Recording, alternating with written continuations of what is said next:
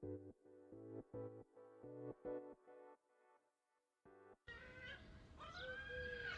い、えー、皆さんこんにちは、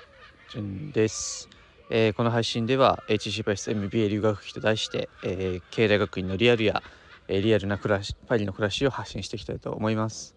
はい、えー、皆さんおはようございます。えー、ただいまパリの嘘パリじゃない、えー、ただいまモン・サン・ミッシェルの朝6時でございます。はい、えー、今2日連続6時起きでございます。2日連続4時間しか寝てない。はい。でですね今モン・サン・ミシェルに来ております。はい。で、まあ、昨日ねモン・サン・ミシェルに着きまして。で今日あ昨日ホテルに泊まって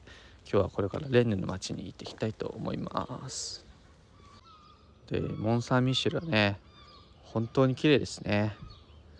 あのー、まあ今ねモン・サン・ミッシェル見ながら収録してますけど陸の孤島っていう感じですね。朝日が綺麗でして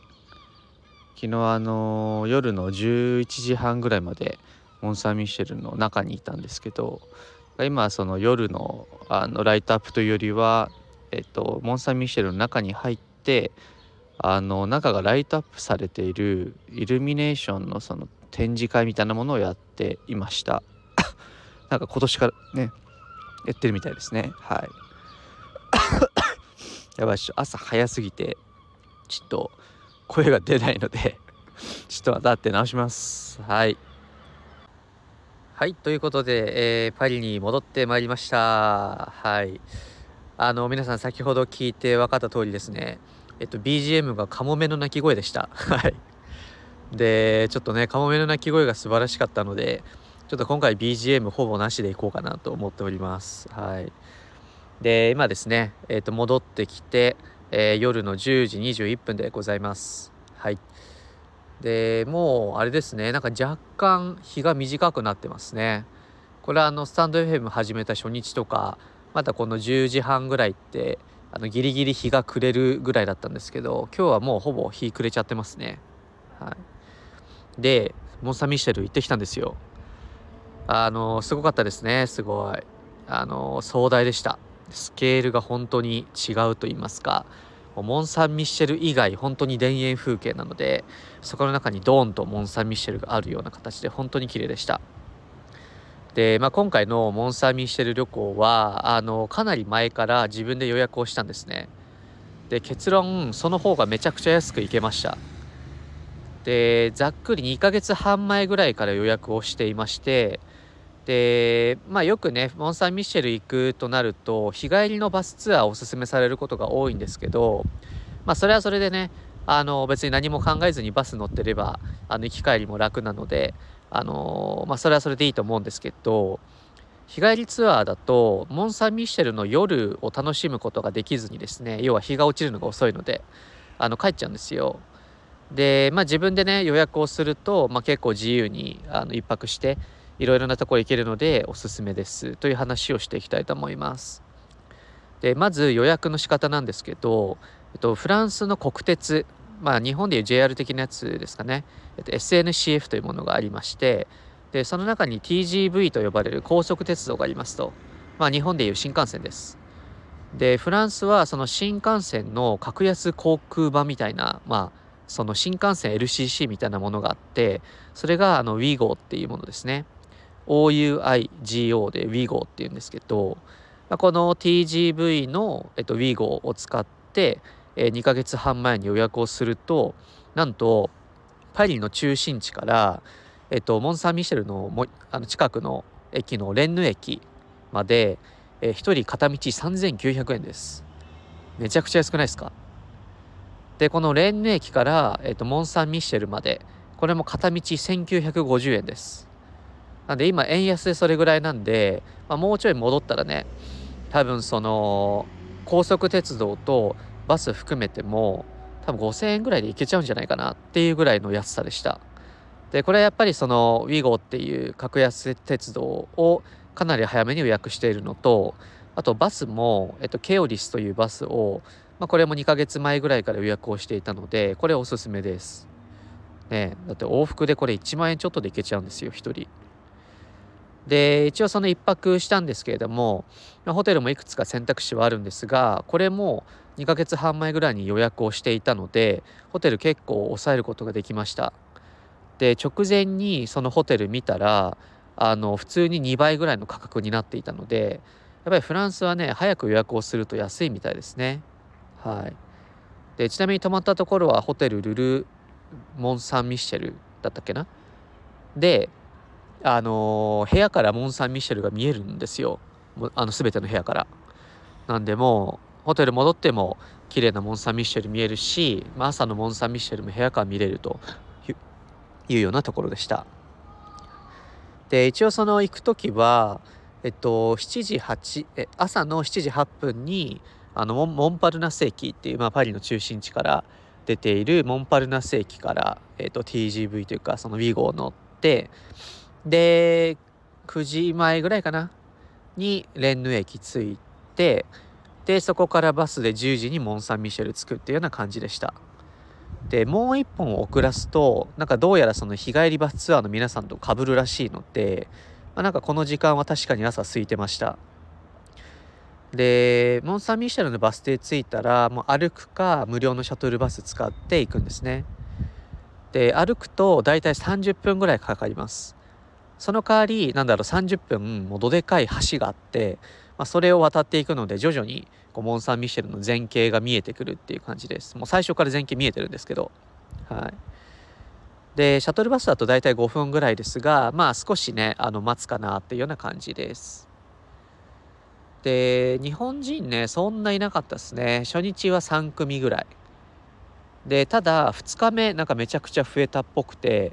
あのまあ2日目はちょっと遠目にしか見てないんですけどツアーで30人ぐらい日本人いました。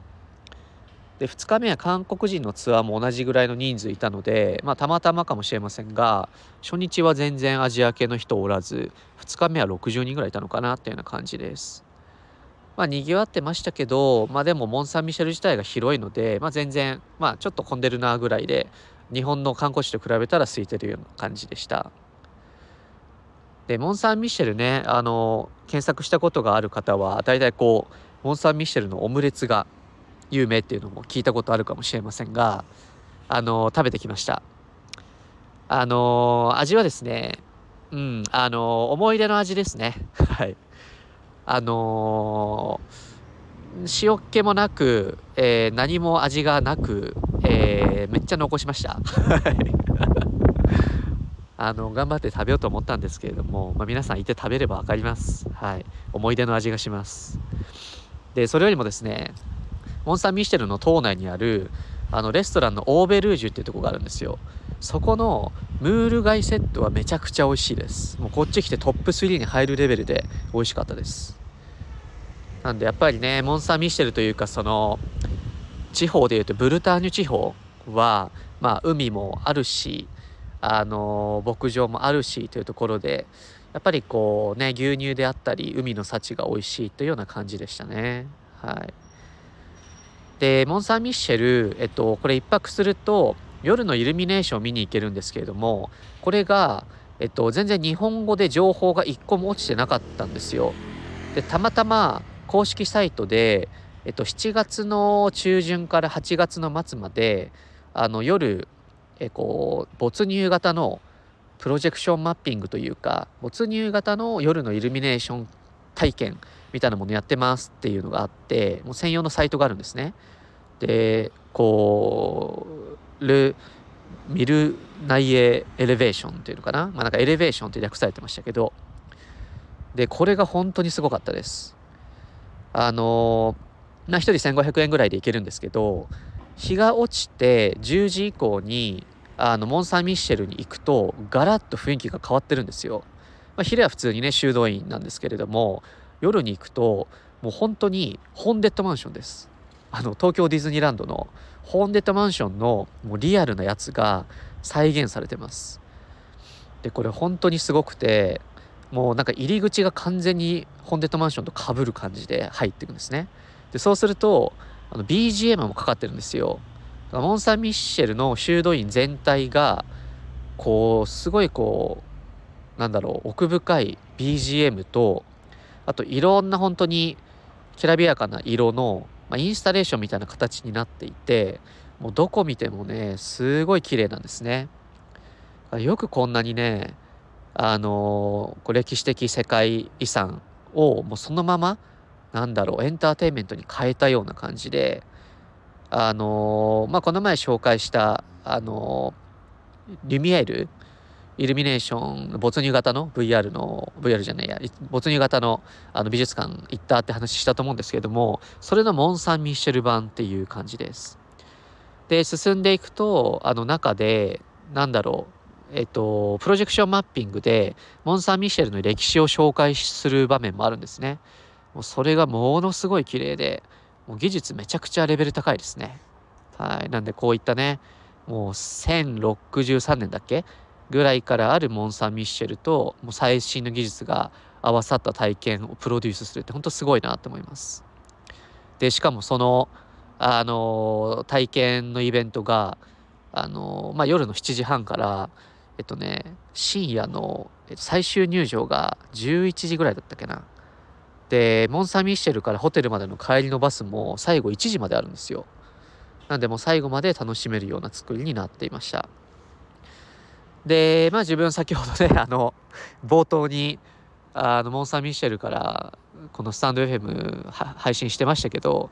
それで朝日を、えっと、朝6時ぐらいに見に行きました。あすごい綺麗でしたね。まあ、ただその朝日が出る場所とモン・サン・ミシェルは若干離れたりはするので、まあその朝焼けを投射したモン・サン・ミシェルを楽しむというような感じでした。はい、ということで、あのー、朝焼けも楽しんで、えー、そこから3時間かけて戻ってまいりました。なんか今回初めて、あのー、ブルターニュ地方に行ったんですね。帰りもそのレンネ駅から、えーと、高速鉄道が出るので、まあ、レンネ駅も軽く観光してきたんですけどやっぱそのみんなこうフランス人ってこの78月って2週間ぐらいバケーションに行く文化があるんですよ。それでものすごい賑わっててもうみんなその半袖半ズボンですごいこう日焼けした人たちがいっぱいいるんですよ。でもう行きも帰りも満席。もう特に帰り本当に満席で時間変えようと思っても帰れないレベルの満席でした。でこのレンヌはあのやっぱりその食が美味しくてそのまあブルターニュ地方なので何かシーフード食べようと思ってえっとラ・セント・ジョージズフランス語でセント・ジョルジュかな？っていうレストランに行ってシーフードのガレットを食べてきましてもうそれがめちゃくちゃ美味しかったのとまあ、ホタテとかエビとかが入ったあのそば粉のクレープですね。であとはそのソルベとか、まあ、アイスもめちゃくちゃ美味しかったです。あと最近そのインスタグラムで有名な海のインスタレーションも今レンヌでやってましてなんかそのなんだろう、えー、天井にこうひらひらした、えー、青い海を模したような、あのー、装飾がもう道一面に施されていてまあ、歩いてるとまるで海の中を通っているような、まあ、インスタレーションを味わうことができるというところが、まあ、今流行ってまして、まあ、そこに行ってきました。